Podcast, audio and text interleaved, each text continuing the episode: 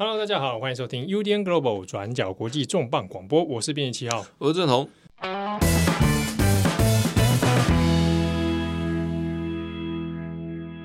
今天又是郑红跟七号的组合了哈。那在这个节目我们新闻议题正式开始之前呢，也先跟大家说一下，就是诶，感谢之前我们几次节目里面呢，那有很多的听友也有在留言给我们哈一些意见的回馈，感谢大家。那希望大家呢，如果之后听完我们节目的话呢，都可以透过我们的不管是 IG 也好，或者我们的脸书的讯息，或者是在 Podcast 上面的留言区，你都可以留下你的收听的感想或讯息，或者任何你想听的一些议题内容。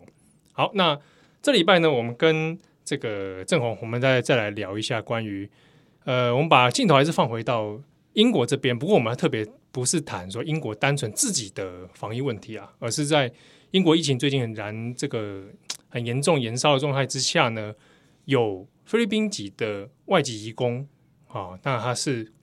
刚好从事这样医疗工作，结果在英国因此丧命了啊。那这之中引发了英国还有菲律宾之间两国的很多方面的讨论。这礼拜在讲的其实是比较相对沉重的一个话题，它其实指的是就是我们菲律宾的医疗移工或者是护理师移工。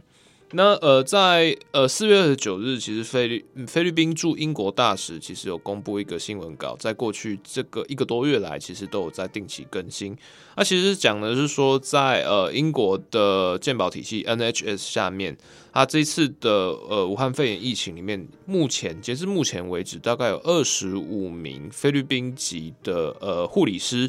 因为在呃医院或者是在接触感染之中，然后不幸的。染到新型冠状病毒，然后就是因此上升。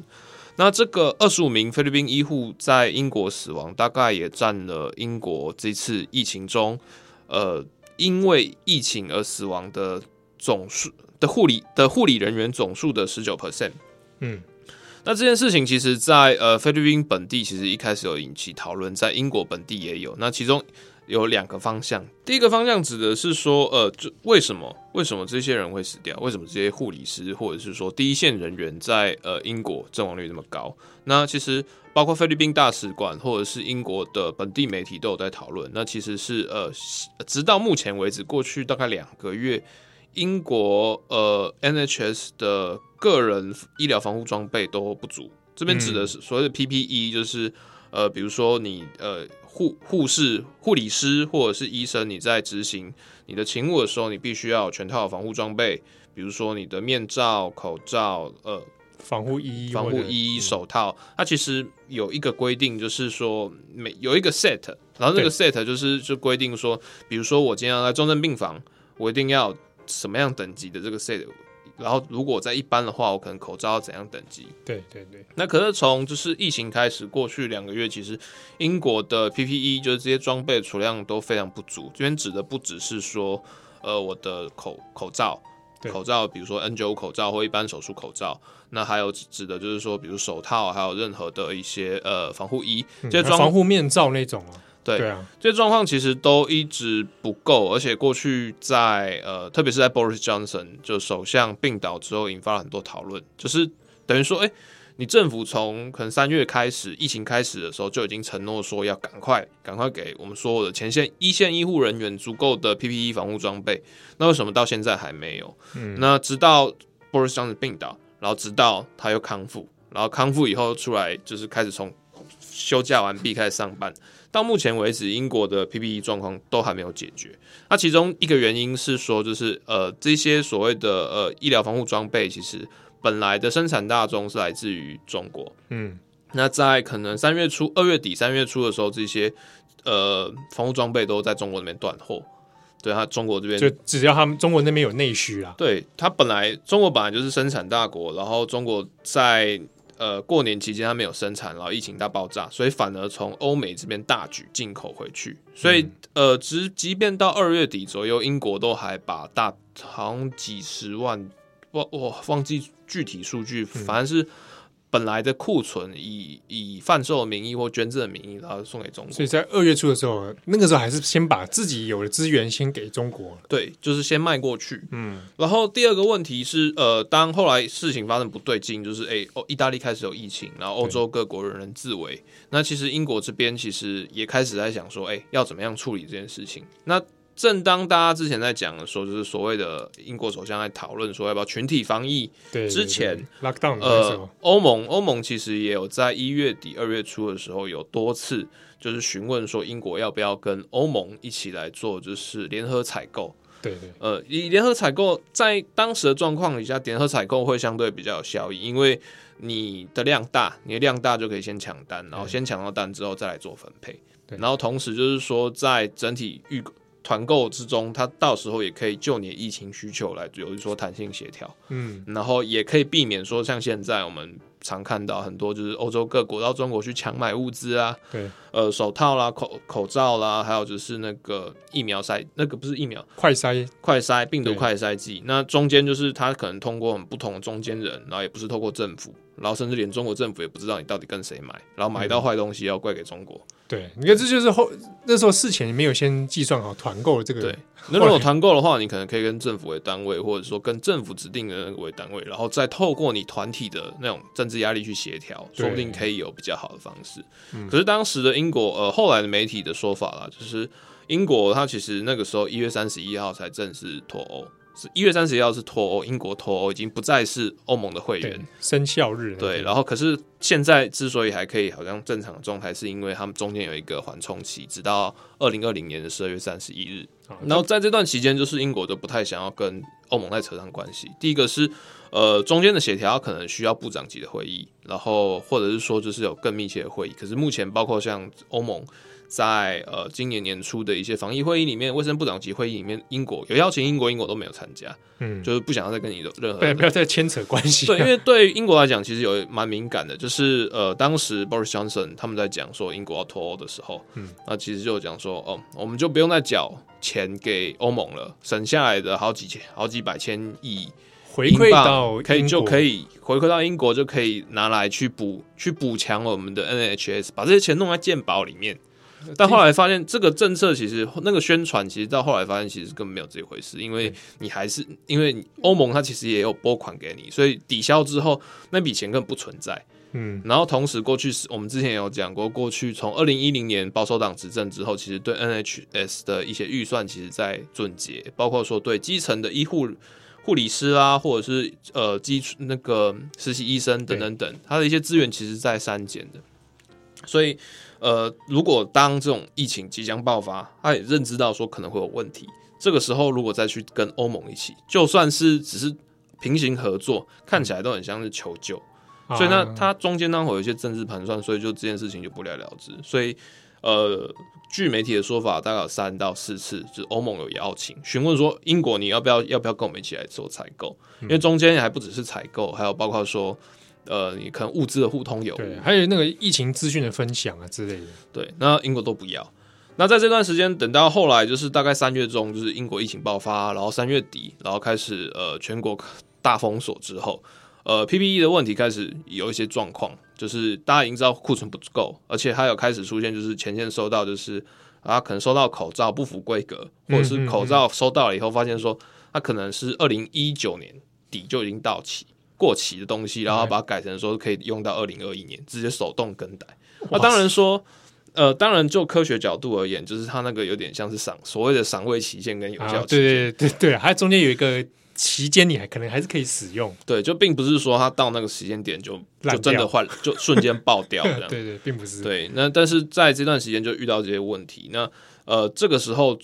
英国要再想要补强，就是这几几百万份的 PPE。设备就已经来不及了。对啊，你你这个时间点要去找，你说回头找欧洲求救，那欧洲已经爆一片了。对，那这件事情大概在四月中旬的时候，就是被爆出来，然后在英国本地就一直烧，每天的新闻头版就是在问说，诶，那我们的医护人员，前线医护人员的病毒检测、筛检试剂在哪里？没有。我 PPE 口罩、手套、防护衣在哪里？不够。就每天每天每天每天每天这样这样在修理政府，但直到现在为止都不够。嗯、那中间其实特别是在呃四月中旬，然后媒体来说哦，原来你们在二月初、二月就是年初的时候，发现你们自己的 PPE 存量不够。这时候竟然还把这东西拿去卖给中国，还授权他出口到中国，那这件事情是怎样？哇，回过回过头来看，这很这是让人发指哎。对，可是呃，当时呃，然后可是当时出面的呃，英国的，就是那个 Michael Gove，嗯嗯，他就出来，他就说，意思是说，这东西其实当时没有那么多需要，那我先提供给中国，中国后来也捐了更多的东西，所以这样加减乘除下来，英国其实是没有亏的。然后，所以媒体用这种说法是很不道德。都这种时候了，还要来谴来来来来砍垮政府？对，但是他那个逻辑就很奇怪，就是你意思是说中国后来捐更多啊，回回馈更多，可是可是问题是，那你现在还是你中间没有准备啊？对，而且你现在还是不够啊，你当下没有没有解决眼前的问题啊。对，所以这件事情后来就是呃，PPE 不够的事情，其实回馈到第一个是。很多 NHS 的护理师跟医生，他没有办法得到检验，就是他即使呃菲律宾的大使馆，他提出菲律宾人遇到，光是菲律宾人遇到的状况就有三种。第一个是我没有足够的防护装备，对，那我被硬着头皮要去救人，去到前线上面，自己就有感染风险。我拒绝，如果拒绝的话，就可能会被开除。那开除的话，可能就遣返。对，这是一个问题。然后，但然后，但是就是。另外一个状况是说，那如果我没有装备，我就不去救人。那现在这个让让我的病患等死嘛？对啊，那我与我自己的专业伦理好像也说不过去。对，那第一个状况就是 PPE 缺乏，就是没有足够的口罩、防护衣装备。然后第二个遇到的状况是，呃，就算护理就是你前线第一线，然后有接触史的护理人员，你觉得你有症状，比如说呃七号你在前医院，你是护理师，然后你发烧了。嗯哦，咳嗽了，咳嗽。我觉得我可能有一点点是不是 COVID nineteen 的状状态。对，然后这个状况其实也没有办法得到和及时而且有效或者是承诺的病毒筛检。也就是说，我可能现场跟我的长官说，我可能有症状，可是我没办法，因为现在就是说筛剂不够，对你不够严重。他那个他的论断标准是你够不够重症。好，如果你还站得住，你还可以继续执勤，那我就继续做。才发烧两天，没有到五天。诸如此类的状态，所以就变成说，呃，就算你有症状，没有办法测量。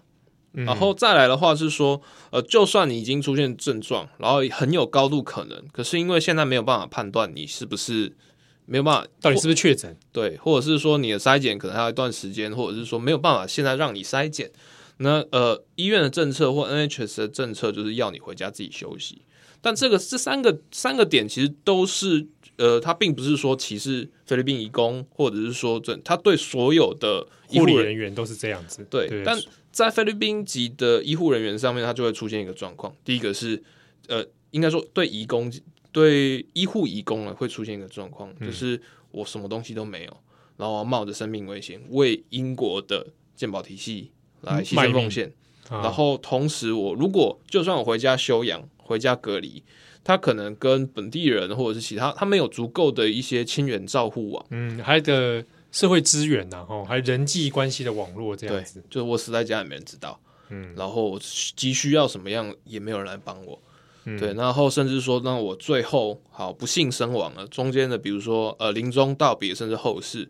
中间是没有任何人来，就是没有任何亲属可以及时来处理，嗯，比如说像这一次这个礼拜。呃，英国 Sky News 就有采访一一批，就是呃菲律宾籍的医护人员在英国的一些现况。那之中也有包括说不幸身亡的呃几名一名医护师护理师，然后还有两名就是在医院工作的工友。对，那中间他们其实有提到他们家属，就是已经知道爸爸在英国病倒了，可是因为第一个是。隔离隔离病房，其实一般人没有办法接进去嘛。嗯，你要你也不能随便探视啊。对，然后第二个问题是在现在的状况下，不论是不论是英国或者是菲律宾，都处于就是对外封锁、内外封锁了。嗯。我不能出国，就算我出国了，我也不能进进入境英国。嗯，对，或者是等等等，它中间就会变得很多问题，所以最后变成是说，他临终的过程是透过视讯啊。就看这个这个后来我我记得我有看到这个。照片对，透过视讯，然后或然后接下来要很快速火化或者等等等，家属也没有办法做任何事情，嗯、甚至骨灰什么时候回来，什么什么都不知道，也不晓得。那这个这个对于海外工作者来说啊，离乡背景来说，其实是非常巨大的那种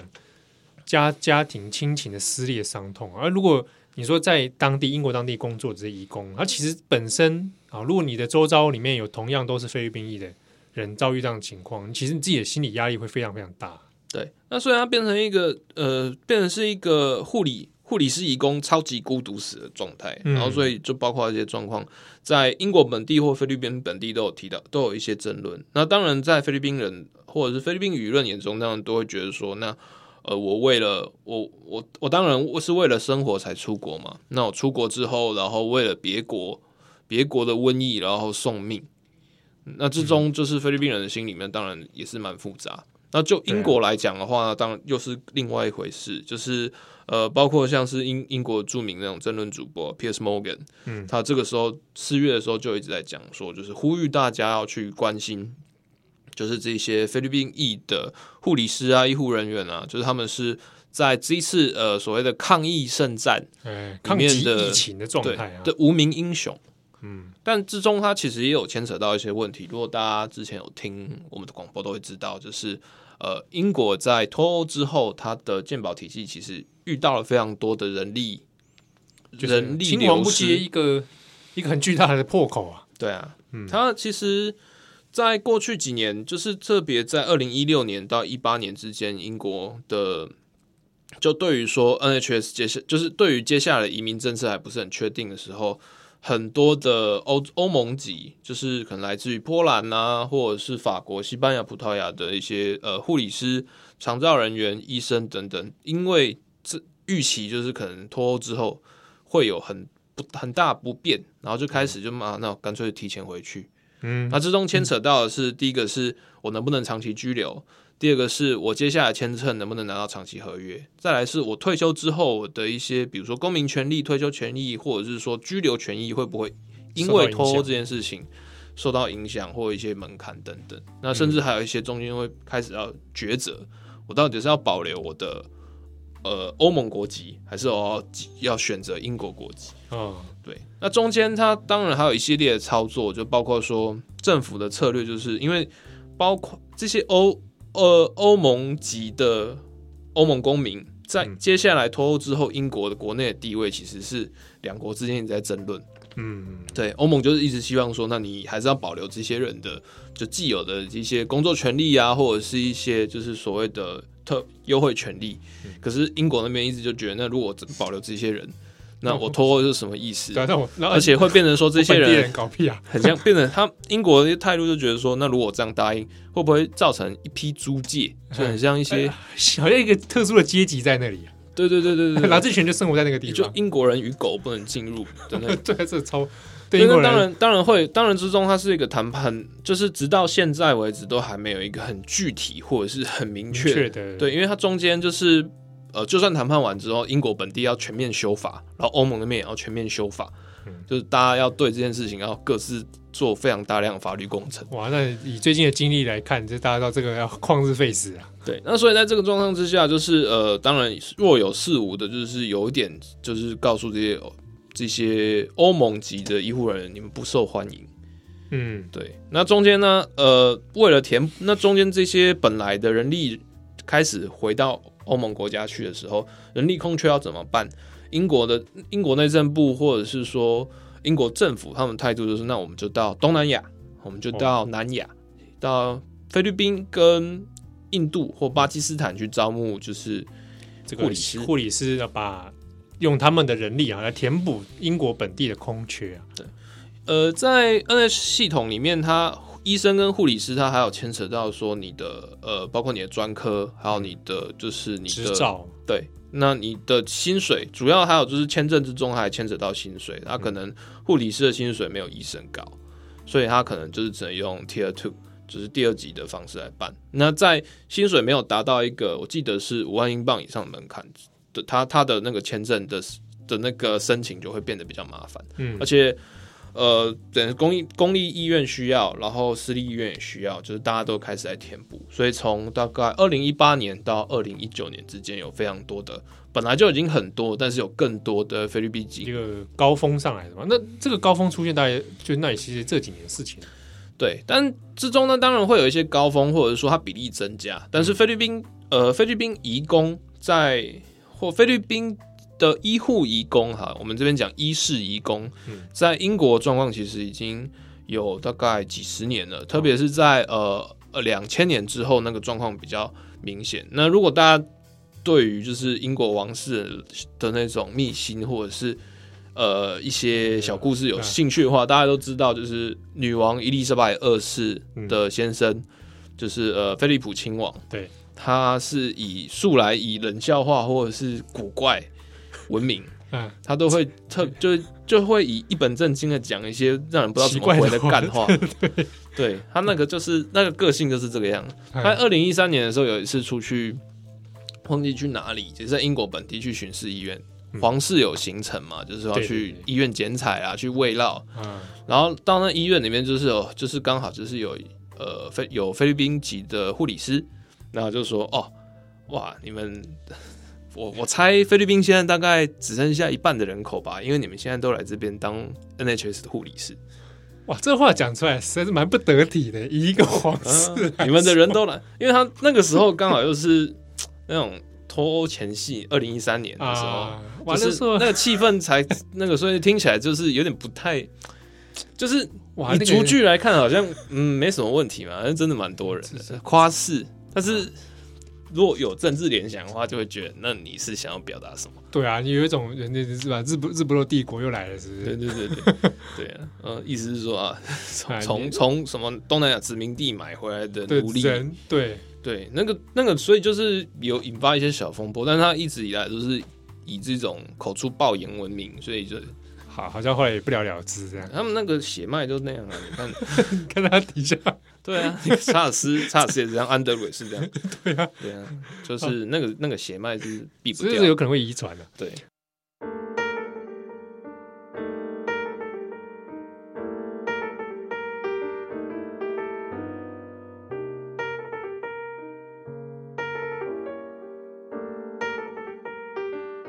好，回过头来讲，那当时这个东西其实对有引起一些小风波啦。不过社会氛围中也知道说，呃，英国其实长期以来在医疗现场这样的医疗人员其实已经不少了。啊，这医疗人员包含比如说护理师啊，可能护士、医甚至是医生等等，或者甚至有专科有执照的。对，那其实我们现在回头来讲，就是这今天这一集的主角，其实呃，英国只是一个背景，他真正真正要关呃要讨论的其实是菲律宾的护理师出口。嗯，对啊，呃，出口护理师这个产业，呃，就我们找到资料，就是菲律宾可能，嗯，就台台湾台湾自己可能因为跟菲律宾的关系很密切，知道就是长期以来菲律宾是以它的就是出口劳力为为它的一个经济的一个外汇骨干，就比如说可能是家管人员啦，或者是呃看护工啦等等等，所以呃在台湾早期可能呃。九一九九零年代的时候，那个时候台湾才会有一些老一辈的印象，会讲说讲说外劳，嗯，然后外劳就会以玛利亚来代换。对，这个这个好像前几年就是不久前台湾选举就也有讲过。对，那那当然那是过去就是比较一些刻板印象。对对对对，但同时也反映出了就是菲律宾在海外的人口数的那种劳力输出其实是相对很大众，而且是呃劳。呃，外籍劳工移工的外汇会汇回到母国去，对，那其实是一个很重要的经济收入。嗯，那可是大概在九零年代末期到两千年左右，就是菲律宾开始意识到，除了就是一般的，比如说看护啦、家管啦等等等这些，呃，单比较可能基础或者是基层的呃劳力出口之外。嗯在欧美啊，或者是中东市场，其实也出现了所谓的专业人才的需求。那之中，呃，医生当然是比较难培养，那护理师是其中一个非常大的坑。嗯，对。当然那个时候，呃，除了就是美国或者是欧欧洲啊，其实关于就是护理师专业的那种认定，它其实是相对比较欢迎。然后同时在两千年到两千一零年左右，因为国际油价高涨的关系，比如说像是在我们熟知的阿拉伯联合大公国的杜拜啦、嗯、阿布达比或者是卡达，那甚至是沙乌地阿拉伯，其实都一直在欢迎，就是这些呃所谓的专业移工，对专业移工技术人员这样。对，来填补，就是因为你在各种发展，你各种的投资啊发展之中，你一定免不了就是我们日常的民生需求。对，那除了家管之外呢，当然就是医院、医疗等等等这些东西，其实当时很大众的基础投资。好，那既然国际上有这样的人力需求，那对于菲律宾而言，他是不是是马上看到这样的市场趋向？那我本地马上就可以有一个系统性的培养，把人才输出嘞？呃，相对于医生或者是说其他就是技术专业的培养，护理师他在菲律宾的状况会比较特别，因为他本来可能就已经有足够的呃医疗呃的护理专科体系，嗯、所以在在九零年代到两千年之间，就是呃这种的一条龙的那种那种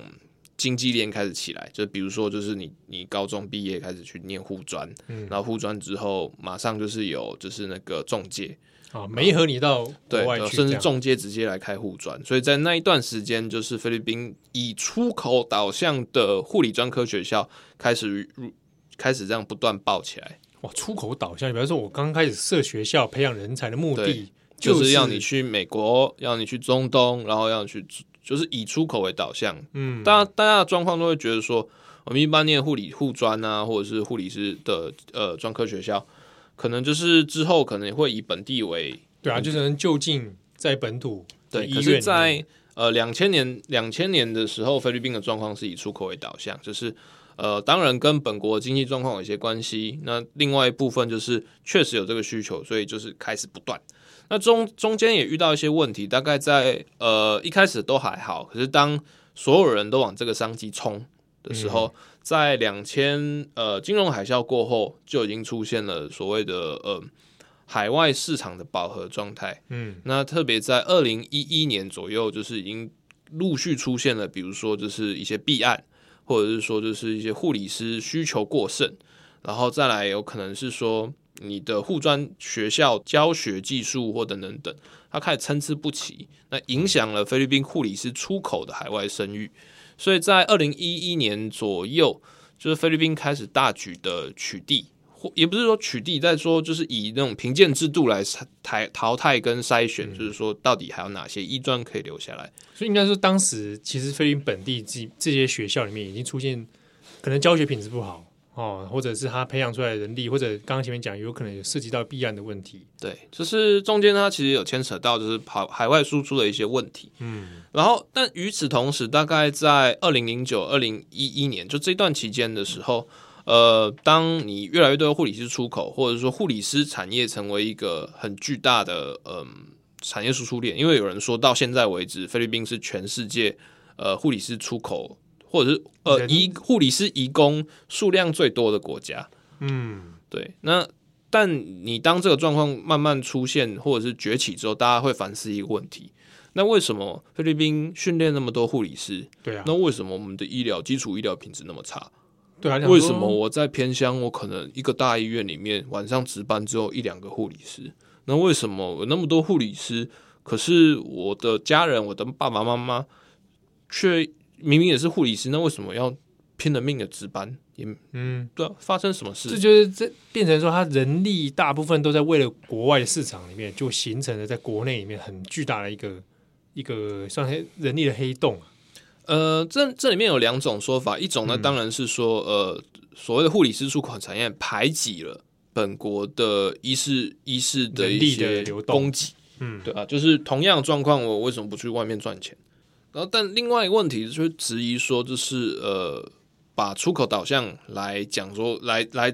有点倒因为果了，嗯，就是因为呃，包括菲律宾本地的护理师工会，其实都有提到说，呃，之所以呃本护理师不愿意留在国内，大家一直想要拼命的命出去，对，或者是以或者是说变成这种很类近趋于畸形的出口导向的原因，其实是因为呃菲律宾的医疗体系或者是它医护体系的薪酬。其实长期的被压榨跟不平等，嗯，简单来说，低薪、过劳、血汗。二零一五年左右，菲律宾的护理师工会跟一些呃医事劳动组织就有在跟菲律宾政府打官司。嗯、那之中他们牵扯的问题，第一个是呃长期以来菲律宾医护人员的低薪。菲律宾它其实它的基本薪资其实有设不同的级距，因为菲律宾其实有非常多的岛。那比如说首都马尼拉跟南方的达巴奥，它的薪资的集聚其实就不太一样，岛跟岛之间就有差别。呃，当然就是比如说像台北跟比如说金门，嗯、那中间的一些生活物价等等都会有不同。啊、那呃，菲律宾的状况，他会说就是他会会有规定，嗯、呃，比如说你的基础一些行业，它会有薪资集聚。对那过去的话，菲律宾的医护人员大概只能领到十级到十一级薪，以这个为距离。那所以在过去的状况之下，呃。常常会出现一些很极端，就是比如说，就算是在首呃马尼拉大都会区奎松市哈，全菲律宾人口最大的城市，嗯，他可能一个月只能领到就是呃呃大概一万披索，一个月在马尼拉，对，一万披索而已，一万披索，然后他一直，然后这个是常态状况，他可能一个礼拜要轮四天班，然后一次班可能十二小时以上。哇塞！对，他这一万批索，那大概是台币大概是五千五千五千到六千块左右。对，然后在十一级星十一级星的状态之下，比如说偏乡地方，他可能护理师一个月只能拿到四千批索，四千批索大概是台币两千四百块。哇塞！哇，那这真的是太血汗了。对，那呃，当然，大家听到这些很绝对，比如说一个月两千四百块，那当然可能会说，那你在偏乡地方，你可能生活费也低啊，嗯、等等住住费住宿费很低什么的。对，但这个中间就是会变成说，呃，同样的状况，同样的工作，在美国，你如果护理师，然后你在美国取得就是取得工作，那大概是十倍到二十倍左右的薪资，它有可能会到呃十二万到。而二十万批索都有可能，它起薪级距是这样，所以会变成说，在这种利益的或者是说金钱，也你可以说金钱或者是公平待遇的诱因之下，当然大家都会希望去国外。那另外一个问题是说，呃，在十级薪或十一级薪的状况之下，很多菲律宾不管公立医院、私立医院都会以就是约聘的方式，或者是呃呃合约工的方式来找护理师，嗯、所以会变成说，它中间。会完全是处在于所谓的资方市场，对啊，而且你，你知道，大家知道约聘的东西，这有时候其实是没什么劳工保障的啊。对，那之中呢，包括牵扯到说你要上多，就有还有到终点终点班，嗯，就是说你上多少时间领多少钱，然后或者是用以加班费来以超时的加班费来维持你的基本生活。那除此之外，在菲律宾的护理师工会，他们其实也有提到，在这种长期劳资。的不对等的状况之下，有很多护理师根本就没有办法，比如说去反抗职场性骚扰，或者是说你里面遇到一些就是医院上面医师不平等的待遇，完全都没有办法去主动揭弊，或者是反抗，或者是争取到更好的一些工作地位。嗯，之中有一些例子，就比如说，呃，护理师去暗赞医生，医生可能在抱怨说啊，医院的设备不好，或医院这个好像做法没有医德，他只是去暗赞。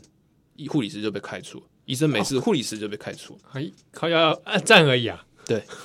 而且他他只是去按赞，靠靠北人家是护医生，但是护理师在靠。那医生没全身而退没差。对，因为他薪资集聚跟他所提供的保障，对还有就是都不一样。哎，重点是，这个是表示说你按赞这个行为，还是被人家海巡到？哎，对，有人在看呢。对，所以那中间，而且他也不会觉得你怎样直接帮你开除，所以表示说就是在。呃，就算是说基层的人力缺乏之下，医院或者是整个医疗体系还是不把护理师当做一个很珍贵的人力资产，甚至是说你在合约待遇上当成一个正规人员来处理。对，那过去这些东西其实有一直有在讨论，可是，在二零零九年的时任总统艾若玉，他其实就有签署命令，嗯、就是说啊，呃，就经济跟所谓的政府支出的公平性考量，所以他宣布就是。护理师的薪水最高就是十一级薪，对，动薪。然后这件事情开始在二零一五年左右，就是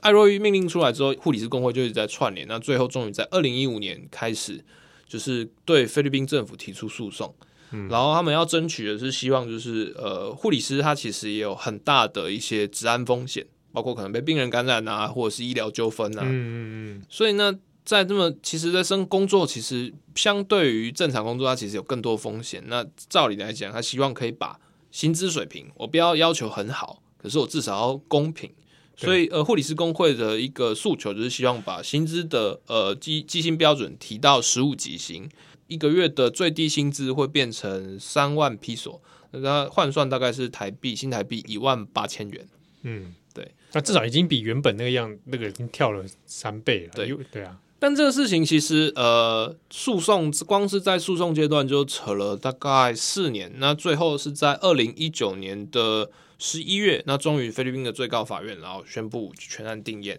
就是说护理师胜诉。就是在种种状况之下，他们确实值得更好的薪资待遇。那之中不仅是保障他们的一些所谓的生活的权、生活的权益，那同时也有牵扯到就是所谓的劳资的呃劳工的地位，以及说它可以相对受到的一些聘雇保障。但是这件事情其实，在最高法院它其实有一个但书。它其实这个但书指的是说，就是各国医院大概是这样，以公立医院为主。那公立医院它的一些预算，它有的是政府卫生部拨下来的。那所以你护理师的薪资调高，甚至比过去可能多了，好，假设一倍好了。嗯，那对于整个全国的医疗体系是很大的负担。所以在这个状况之下，呃，菲律宾最高法院它的但书指的是说。呃，但是菲律宾卫生部必须要通过立法，然后编列新的预算。只要在有法源依据之下编列的新的预算，这个东西才有实才可能实现。对，所以菲律宾政府在去年底的预算案里面就已说啊，我们现在时间不够，没有提，所以这件事情暂时冻结。哇，你这这就是说这个判决其实把球踢回去啊！契威政府说你要编预算，对，就是你要编预算，就是。呃，这件事情加薪不得排挤现既有的预算，所以你要额外再编一笔进来。那我不管你要从哪里升，或者是你要从本来砍，但是你不能说马上就要，然后马上去从其他地方砸。哦，对，哇，那这一招一枪一动，那继续就就就没下文了嘛。对，所以在去年年底的时候，菲律宾护理师工会其实一则以喜，一则以忧。第一个喜的是这件东西最高法院认证了，护理师值得更好的薪水，但忧的是。呃，时任呃，应该是现任的菲律宾卫生部长杜克，他就说哦，来不及编预算了，所以之后之后再说嘛，下次再说。对，所以就变成说这件事情，直到现在就是二零二零年四月底要五月了，嗯、呃，菲律宾的薪水，菲律宾医护的薪水还是维持在二零一九年的那个制度状态。对，而且什么时候真的可以实现？那那个钥匙还是握在卫生部跟政府手上。嗯、那我们现在回头来讲啊，就是。呃，当我们一开始在讲，就是说菲律宾医护人员在英国，然后因为疫情而死亡，嗯，但同时它其实牵扯了一个点，就是从今年的三月开始，疫情在欧美开始大爆发，嗯，那大爆发它就有一个原因嘛，就是大家就会往医院去，就很多病患，然后拥抱医院，对。对，然后医院的护理能量啊，或者是照护能量就会不足。那所以我们其实看了很多新闻啊，就是在讲，呃，不要讲说欧美了，中从中国开始都会有那种全国动员啊，然后医护上阵啊，退休医护上阵啊，对，要签切结书啊，对啊，然后或者是进去以后就出不来啦，就是关在里面，然后就一直轮班，一直轮班，轮班，轮班，轮班，然后每天就超时工作，二十四小时。二十四小时在上岗，然后 ICU 永远接不完，然后甚至最后自己倒下，就这种对于医护人员的耗损，或者是那种人力的消磨战，其实在世界各地都有出现。对。那你也不要讲，就是其他地方比台湾好了。我们现在的疫情其实相对相对缓和啦。对，然后呃呃，但是我们在过去三个月，我们第一线的护理人员、护理师、医生，或者是说所有的防疫人员，其实也受到非常大的一些精神或者心理压力。对，身心理上面呢，当然都跟过去就完全不是同一个级别。嗯，那在这种状况之下，以包括像美国啦、德国、英国，其实都有在针对所谓的呃护理人员的进口，就是或者是说这所谓的签证啊、特殊签证来做一些松绑。那之中呢，呃，菲律宾移工、菲律宾的护现成现成的护理移工，那当然是各国就是要积极招募的对象。对，所以像是在今年三月二十到二十五日之间，菲律宾菲律宾跟德国之间就出现了一个。嗯，有一些敏感的外交冲突，好，为为了人力的移转而冲突吗？对，其实呃，德国它其实在这这波疫情里面相对处理较好。那大家也有提到说，那是因为德国联邦的医疗体系之下的长期都会保留相当充足的所谓的医事医事剩余能量，就是比如说病床数它有多余的病床数，然后它的医护比也是相对比较健康。对，但是德国其实也有遇到。蛮严重的人口老化问题，应该是全世界仅次于日本就是包括出生率超低，然后那个高龄率越来越高，所以这几年在德国也有在讲所谓的长照老人院问题。嗯、呃，相相关文章可以去看转角国际，我们之前有讲，我们之前有出过，在大戴达卫，对。对，然后呃，所以在二零一三年开始，德国也把所谓的和护理师的一些招募，然后跟菲律宾政府有合作，推出了所谓的三赢计划 （Triple Win）。嗯、呃，当时的逻辑大概就是说，一德国有长照跟护理的需求，嗯，那菲律宾政府有外汇经济，就是移工经济的需求。那菲律宾本国的护理人员又希望又有又有薪资上面的需求，想要赚多点钱。那可是中间如果透过比如说很多的一些，比如说这样中介好了，或者是等等，它常会有一些问题，所以他就透过跟政府跟政府之间的一些协调，然后找到一些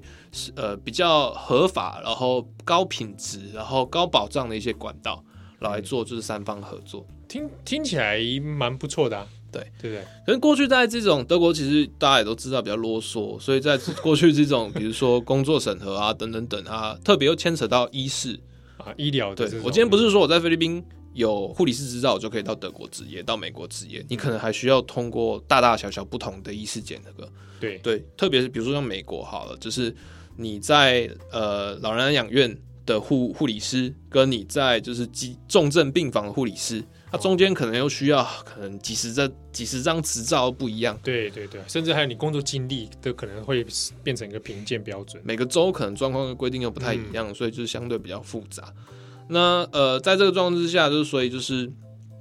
呃呃，德国有招募菲律宾的护理护理师，可是那个数量其实一直就是还好，可能几百几百几百人这样招。嗯，那可是在今年的三月，因为德国疫情开始暴增，虽然死亡率不高。可疫情扩张数量是多的，而且德国有非常高的多的老高龄人口，对，所以问题来就是为了要避免最坏状况发生，德国外交部以外交部长马斯为就是指挥号召，就开始下令说好，那在这个状况之下，我们要加速招募菲律宾的医护，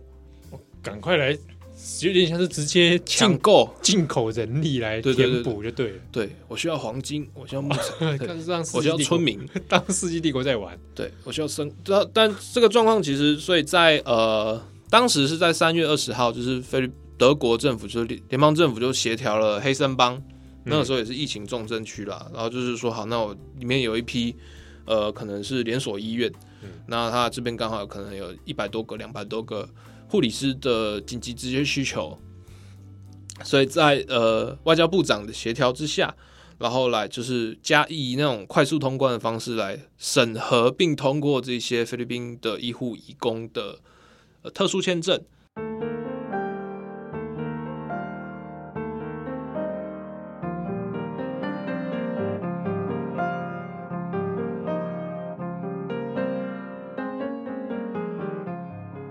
后，可是那个时候遇到一些状况。第一个问题是，那个时候德国其实已经开始进入封锁状况，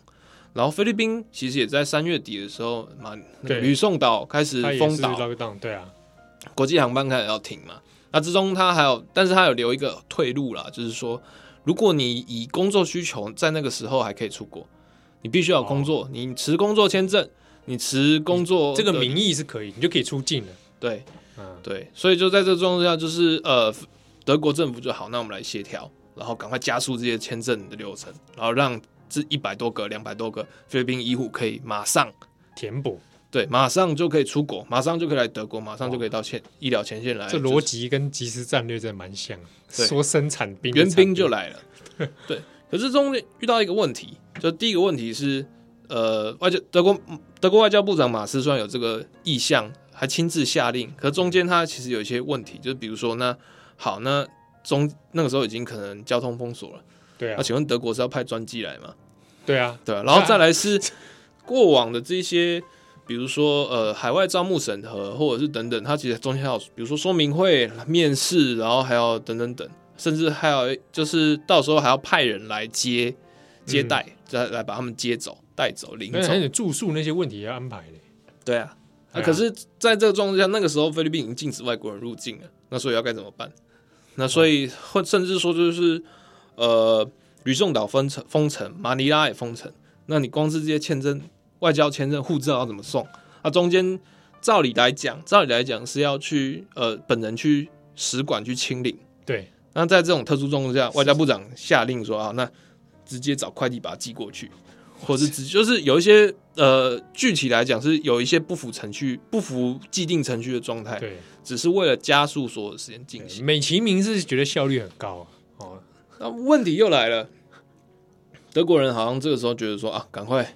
找一批菲律宾医护去德国救人啊。可是在菲律宾这边就很不爽，因为那个时候吕马尼拉之所以要封城，吕宋岛之所以要封锁，菲律宾之所以要启动就是那种防疫紧急状态。对，原因就是本地疫情开始有了嘛，啊、社区感染开始有了嘛。对啊，对啊。哦，这种时间点，然后然后你把我的医护人员挖角过去，那菲律宾人就很不爽。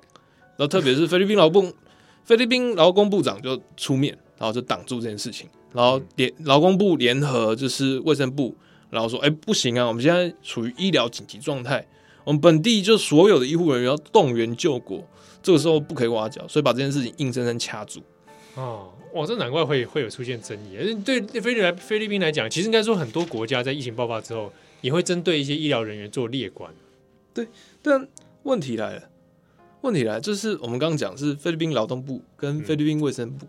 嗯，在三个月之前，你们又完全无视于最高法院那个命令，是当初就是这两个部长杜克跟那个贝罗两个人不给菲律宾医护加薪，好，对，然后你现在又不让他出去，你这样不让他出去，不让这些医护出去，然后你又不让他们加薪。反正在菲律宾这个当事人来讲，就觉得就是你要用我的时候，你才这样。哎、欸，你看，就就是跟巴士海峡两国都差不多嘛，对不对？都会有一些奇怪的一些那种，这这是什么什么惯惯老板思维、劳资幻觉。那中间还有一些问题是说，呢好，那我现在把这些医护人员留下来，护理师全部留下来，不准出境，不准出口。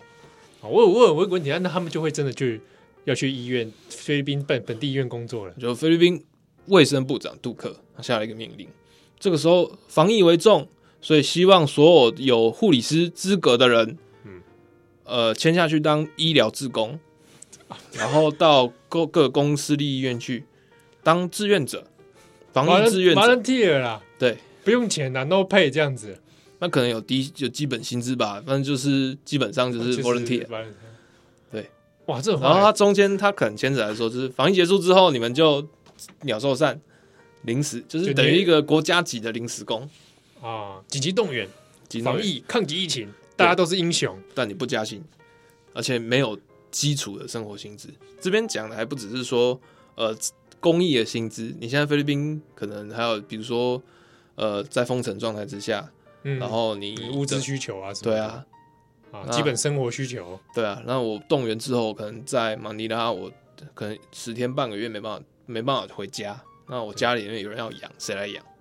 哇，对，政府也没说，没没有说要帮你补偿哦，没有，因为你是自工啊，你是国家的英雄。对，就是不给大家加薪，叫大家当自工。而且因为呃，本地其实出现了蛮蛮多疫情的啦，所以。嗯呃，基层的护理师的值值班时间也从十二小时，平均每轮十二小时变成十六小时，甚至更多。所以在现在状况之下，反而说，呃，整个医疗医疗体系的那个临界点又更严重，而且状况不是说没有人，是整个结构就已经歪掉了。对，啊，所以你结构不改，你现在人力再怎么调配，恐怕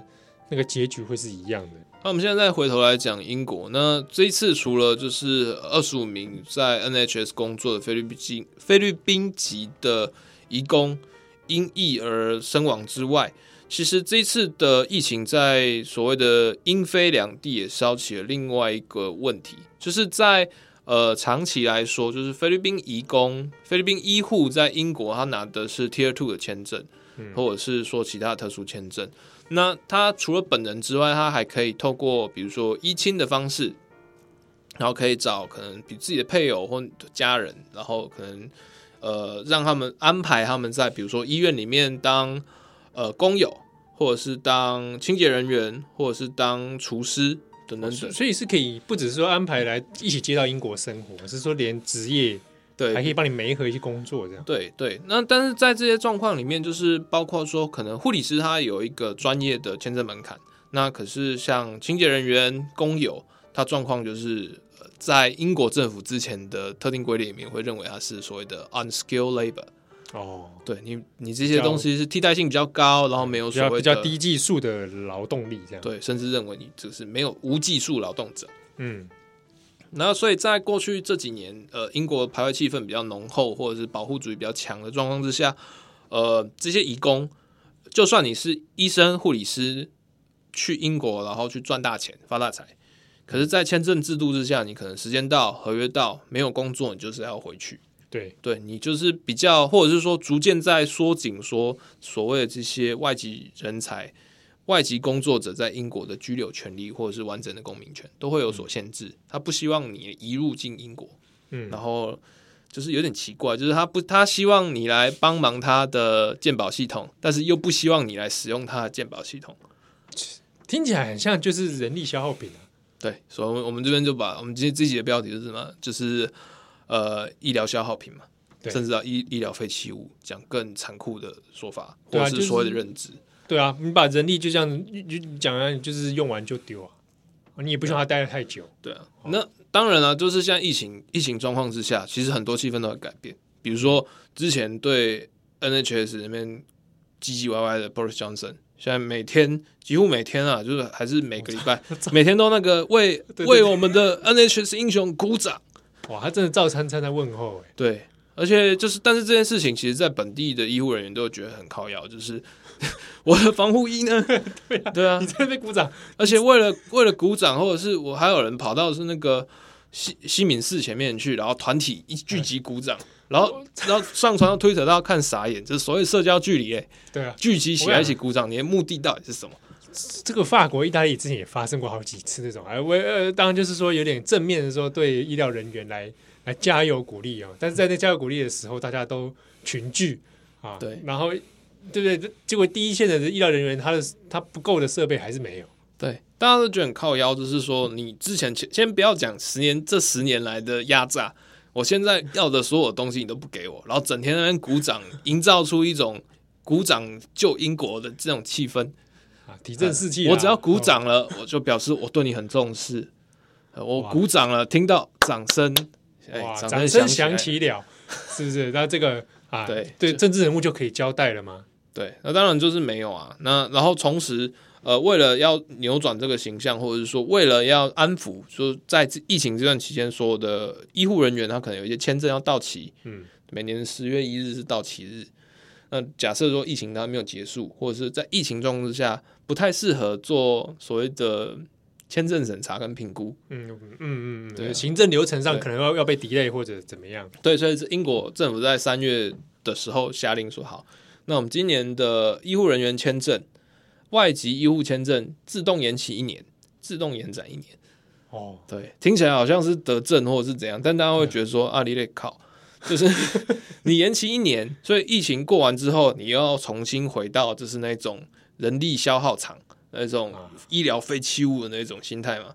大家就开始在讨论这件事情。然后同时，呃，最近几天就是英国也有一些所谓的呃移工律师或人权律师，他们其实有注意到一件事情。以菲律宾这次的状况为例，他们在英国，他们虽然有护理师、呃护理人员倒下病倒，可是他中间他其实比如说他有医亲的家属，嗯，或者是说就是呃有一些是在医院。病倒的工友，对菲律宾籍的工友啊，菲律宾籍的厨工等等等，嗯，呃，这些人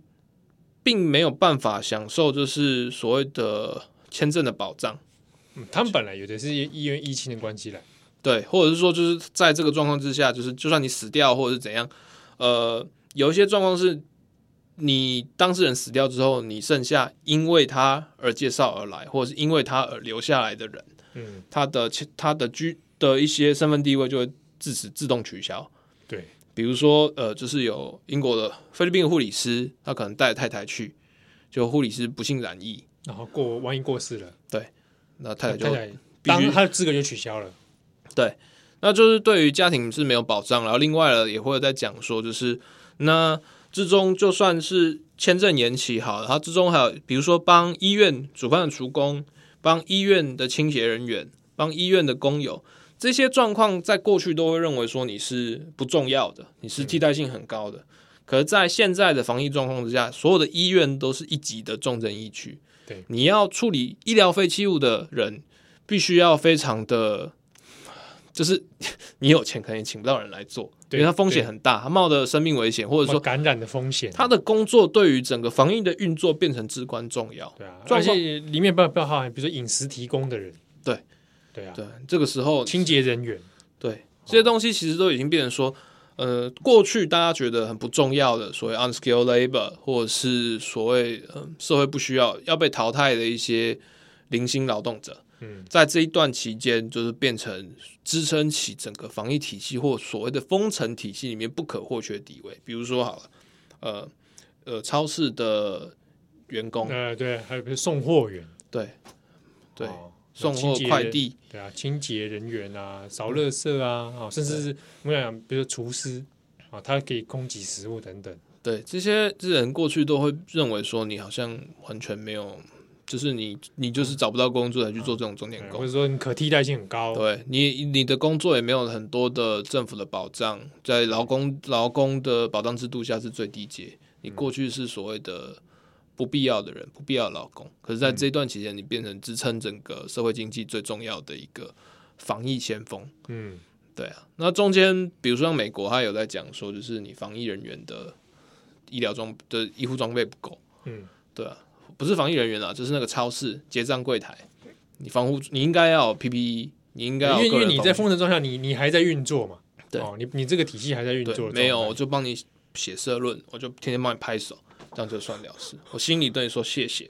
啊，勇敢的这个超市人员，对，但中间还有一些问题，它是没有解决的。而且，超市的员工或者是所谓的这些基础劳力，在各国，我想应该都会遇到跟菲律宾的医护人员同样问题，就是他其实是从外地来的，比如说在美国可能是菲律宾，或者是。对，呃、外地移工比例，像日本的，如果你去超商看，超商跟超市都是很多，大部分。对啊，不可能是来自于中中南美洲，或者是甚至来自于南亚等等等。它的人口，它的族群的多元性其实相对程度比较大，但同时它也显现出这些人可能是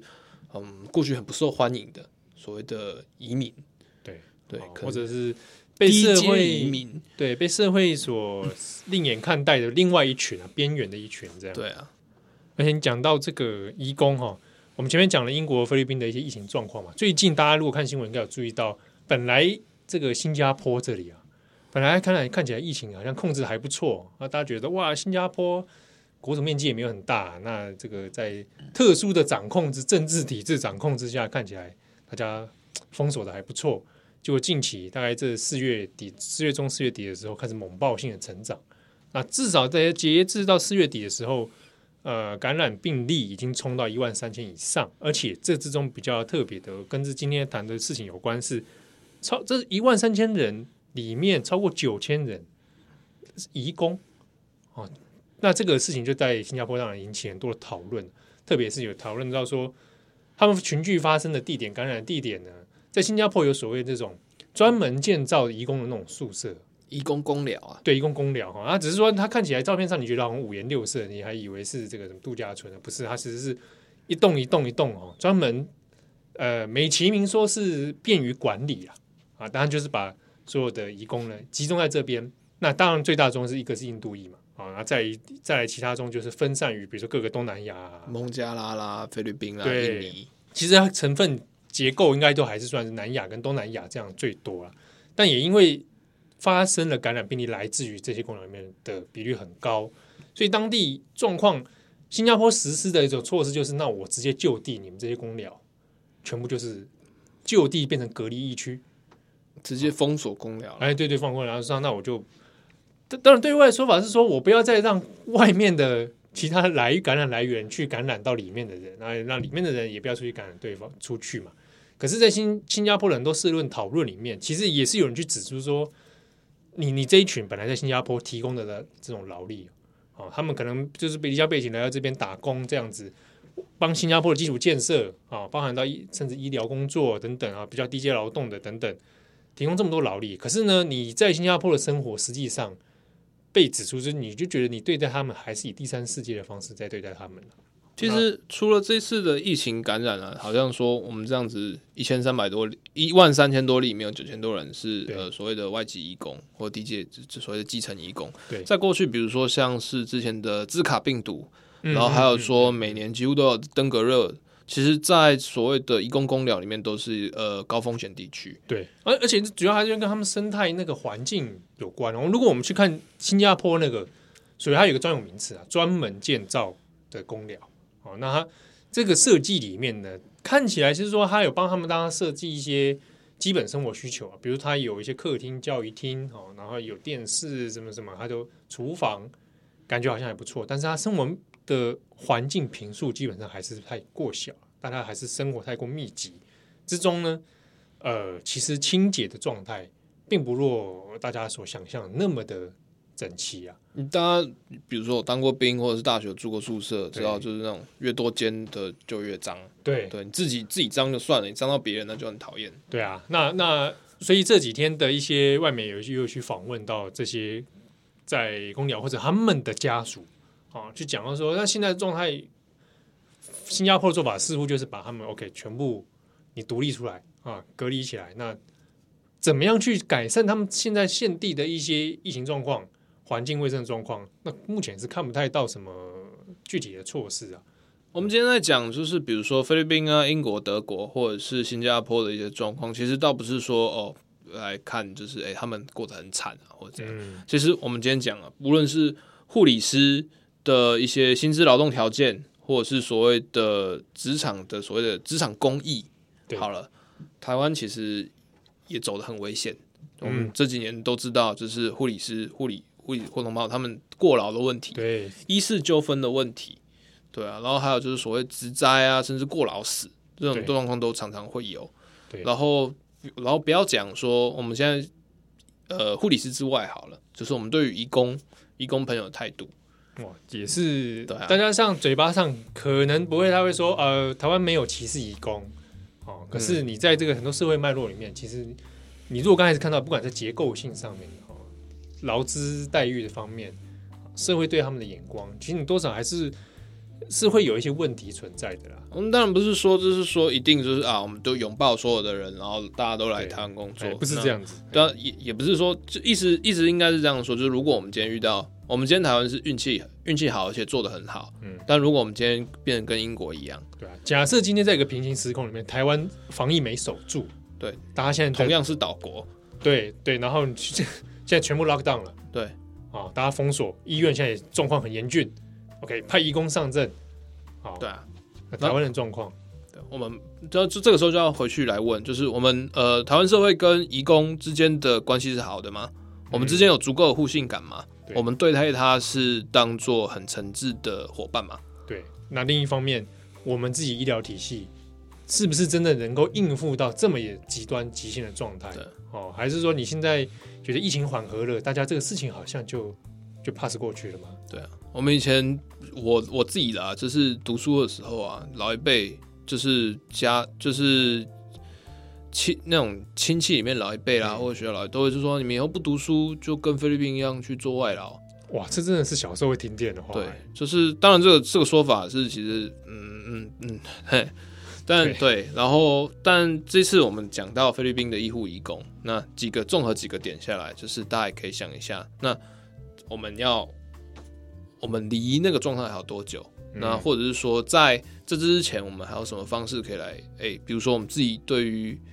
呃所谓政策的自觉啊，嗯，或者是说什么什么事情是公益，什么是对错，什么东西不可以当做理所当然？对对，好，这个也可以给提供给大家。可以稍微反思一下。好，那感谢大家今天的收听，我是编辑七号，我是志宏，祝大家周末愉快，拜拜。